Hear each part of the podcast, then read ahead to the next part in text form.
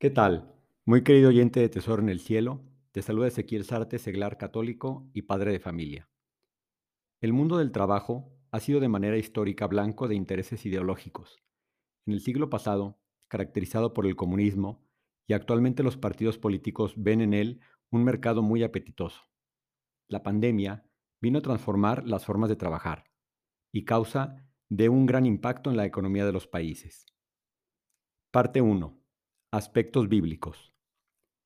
En el libro del Génesis encontramos la encomienda de Dios a la primera mujer y al primer hombre de dominar la tierra y de lo que hay en ella.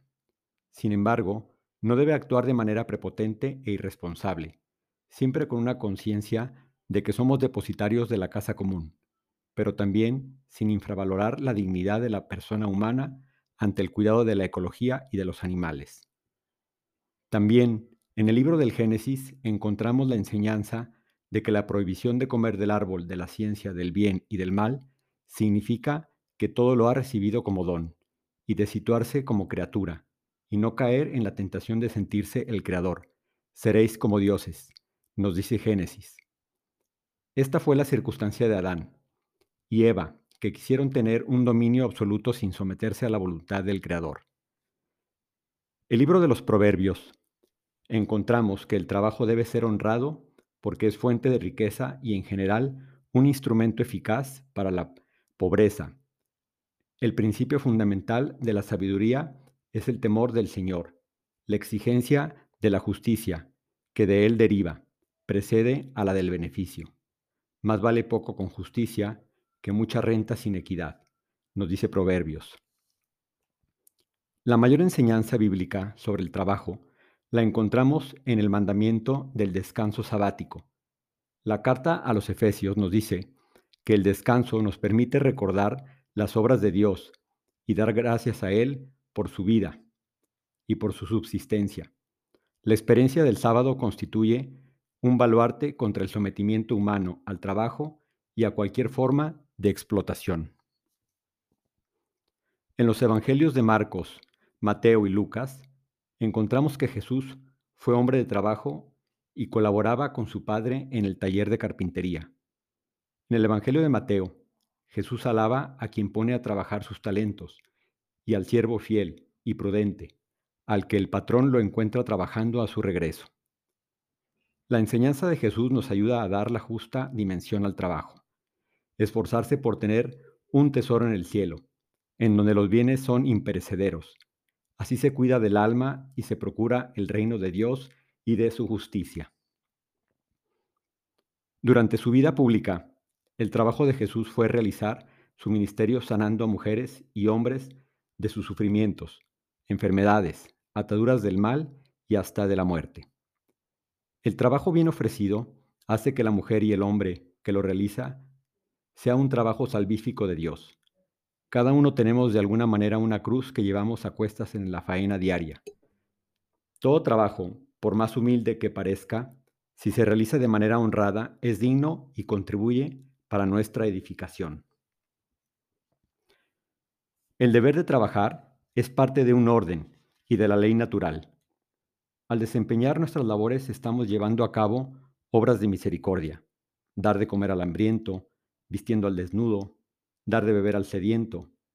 Ponte a analizar tu trabajo, cómo contribuye en las obras de misericordia, y dime si lo que haces no es trascendente para el bien común y para contribuir en llevar a los demás la divina providencia. Y así nuestro quehacer diario se transforma en una oración. Parte 2. La dignidad del trabajo. El magisterio de la Iglesia ha expresado sus preocupaciones por el mundo del trabajo. La encíclica Rerum Novarum, en latín, o de las cosas nuevas, escrita por el Papa León XIII, así lo manifestó y dejó en precedente para influir significativamente en esta realidad.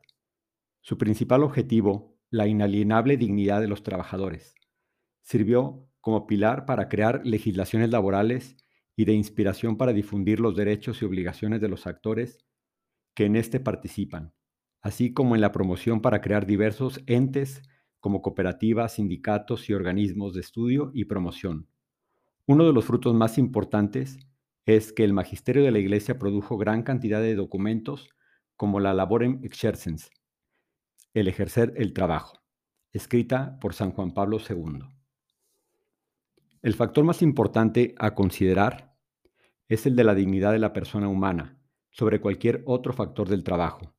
Ninguna técnica, procedimiento o política debe estar por encima de la dignidad del ser humano, la cual muchas veces se transgrede. El trabajo tiene en su naturaleza el carácter social. Existe una constante interdependencia de los oficios de las personas. Todos necesitamos de todos. Por lo tanto, la remuneración y el ingreso de las personas debe verse a través de esta óptica, que ayuda y aporta mucho a la justicia distributiva y lo cual debería ayudar a evitar abusos. Otra característica del trabajo es la que corresponde al deber. La mujer y el hombre que lo realiza por un deber moral con su familia, pero a la vez para con su sociedad. El trabajo también confirma nuestra identidad que nos hace criaturas hechas a imagen y semejanza de Dios, que somos depositarios y no dueños de la obra de la creación. El valor del trabajo se sitúa por encima del valor de los demás factores de la producción, incluyendo el capital. El capital y el trabajo son además complementarios entre sí. El capital representado por los instrumentos necesarios para la producción son necesarios para ejercer el trabajo, de tal manera que el capital es un medio.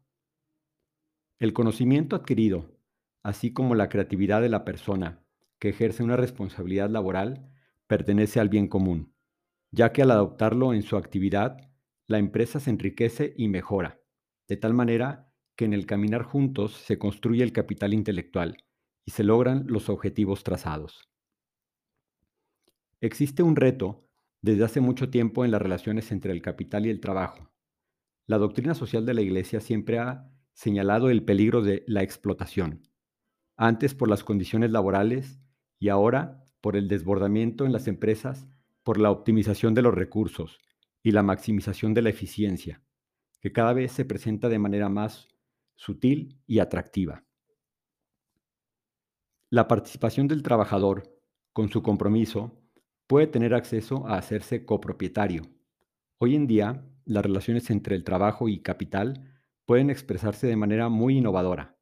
Se habla del emprendedurismo social, en el que los trabajadores participan dentro del modelo de cooperativa, también hay empresas que son incluyentes y en ellas participan personas con capacidades especiales o en condiciones vulnerables.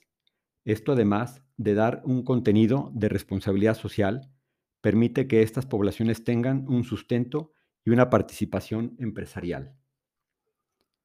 El mundo del trabajo hace patente que el derecho a la propiedad debe estar subordinado al principio de la doctrina social de la Iglesia del destino universal de los bienes, esto garantiza que haya una economía orientada a la persona humana, en la que prevalezca la justicia y respeto a los derechos humanos, velando para que las nuevas tecnologías estén al servicio y en la mejora de la mujer y hombre trabajador, y no en menoscabo de su empleo.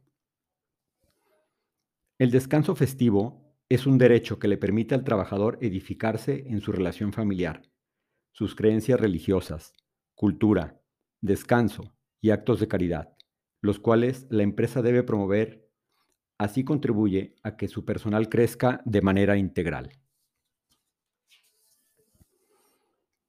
Parte 3. El derecho al trabajo. El trabajo es un derecho fundamental y un bien para el hombre. Así lo menciona el Concilio Vaticano II.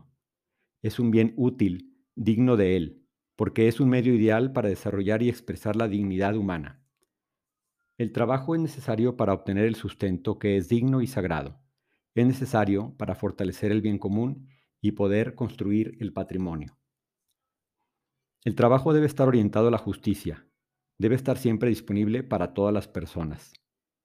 El éxito de una sociedad se mide en función de la capacidad para generar empleos y sumar personas a sus filas. Por el contrario, deberá luchar porque no haya subempleo ya que las personas corren el riesgo de vivir excluidas de los servicios que se prestan a los que están empleados y de convertirse en víctimas de la exclusión social. Hoy se habla mucho de inclusión.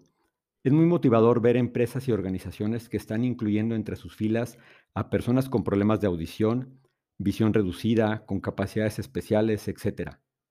Antes, estas personas se les dificultaba encontrar empleo y esto tristemente sigue sucediendo, así como a los jóvenes, mamás solas, ex reclusos, analfabetos, miembros de etnias, etc. Hoy en día hay organizaciones que dan capacitación a los adultos y a personas desempleadas para obtener formación y apoyos de diferentes tipos y que pueden acceder al mundo laboral.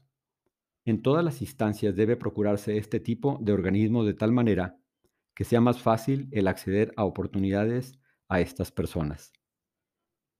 Es una obligación para el Estado atraer la inversión productiva que se traduzca en fuentes de empleo para los habitantes de su territorio. De lo que más me ha llamado la atención al estudiar la doctrina social de la Iglesia en el mundo del trabajo, como lo mencioné anteriormente, es la macrotendencia muy creativa de iniciativas empresariales en cooperativas sociales que promueven el empleo y la suma de esfuerzos que se transforman en sinergia. Por ejemplo, empresas en el sector de agroalimentos que emplean personas en condición vulnerable y por medio de capacitación, además de llegar a hacerse socios de la empresa, se van superando en el ámbito laboral, empresarial y humano. El trabajo es el pilar del sustento de la familia, por tanto parte de su patrimonio. En el caso de trabajo de la mujer, es en particular un aporte especial a la sociedad, ya que lo dota del cuidado, de ideas, de iniciativas, etc.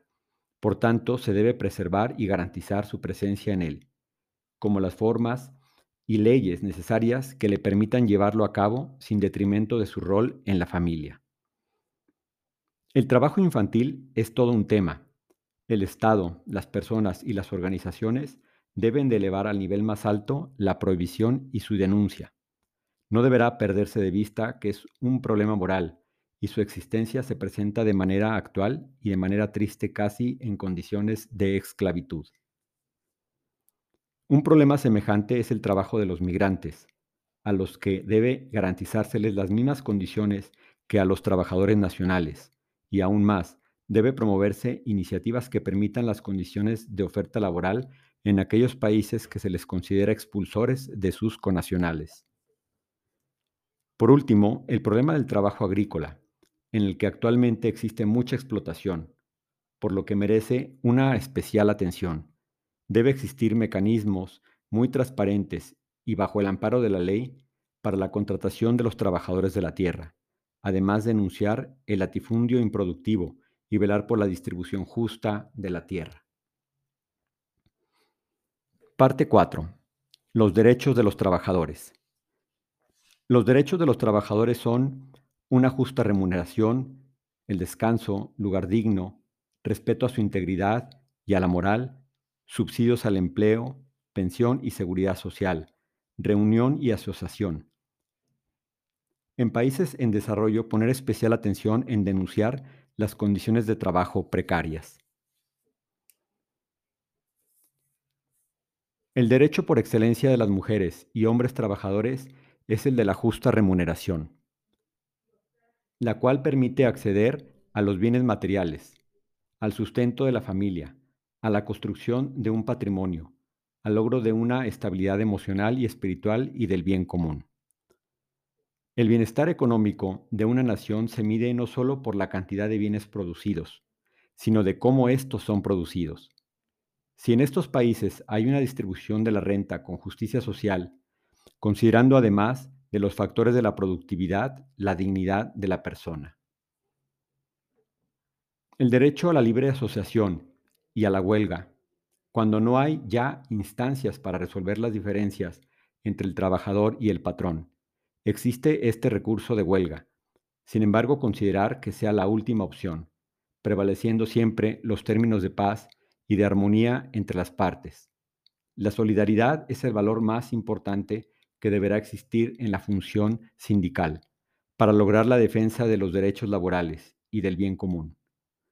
Muy importante tomar en cuenta que debe haber una sana distancia con los partidos políticos y del corporativismo, que ven con el interés de hacerse del poder a través de la lucha legítima de los sindicatos.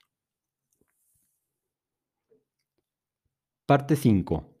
Las Res Novae del mundo del trabajo. Por Res Novae o nuevas realidades, nuevos desafíos, se entiende todas aquellas enseñanzas y documentos apostólicos que nos enseñan y guían en diferentes temas. Hay varios que a lo largo del tiempo los papas han publicado para denunciar hechos que van en contra de la persona en el mundo del trabajo, como por ejemplo la carta encíclica Laborem Exercens y la Populorum Progressio. En el mundo de la economía globalizada, también debe existir la globalización de los valores, que deben prevalecer en el mundo del trabajo, como la justicia, solidaridad y la tutela de los derechos laborales. Las mejores prácticas que se siguen en los países del primer mundo deben aplicar en todos aquellos países a los cuales la globalización alcanza, de tal manera que prevalezca el desarrollo armónico de las personas empleadas y el respeto a su dignidad. Un tema muy actual que contemplan estos documentos pontificios son los relacionados a la inversión, promoción del emprendimiento en las comunidades rurales, esquemas de cooperativas que detonan la creatividad, el trabajo artesanal bien remunerado y la sustentabilidad en la economía de las personas. La participación de la comunidad científica, cultural, académica y económica es factor crítico de éxito en la promoción y divulgación y defensa de la verdad para resolver las problemáticas del mundo del trabajo, implementando soluciones éticas sin atender a intereses particulares, logrando que los pueblos sean gestores y constructores de su propio desarrollo. Pues bien, muy querido amigo y oyente de Tesoro en el Cielo, espero que sea de utilidad esta información que la hayamos comprendido, pero sobre todo que hagamos presente la verdad del Evangelio en nuestra vida, mediante nuestro compromiso en la sociedad. Sígueme, en las redes estoy como Ezequiel Zárate J. Si crees que este podcast pueda servirle a alguien más, reenvíaselo. Dios te bendice, confía en él.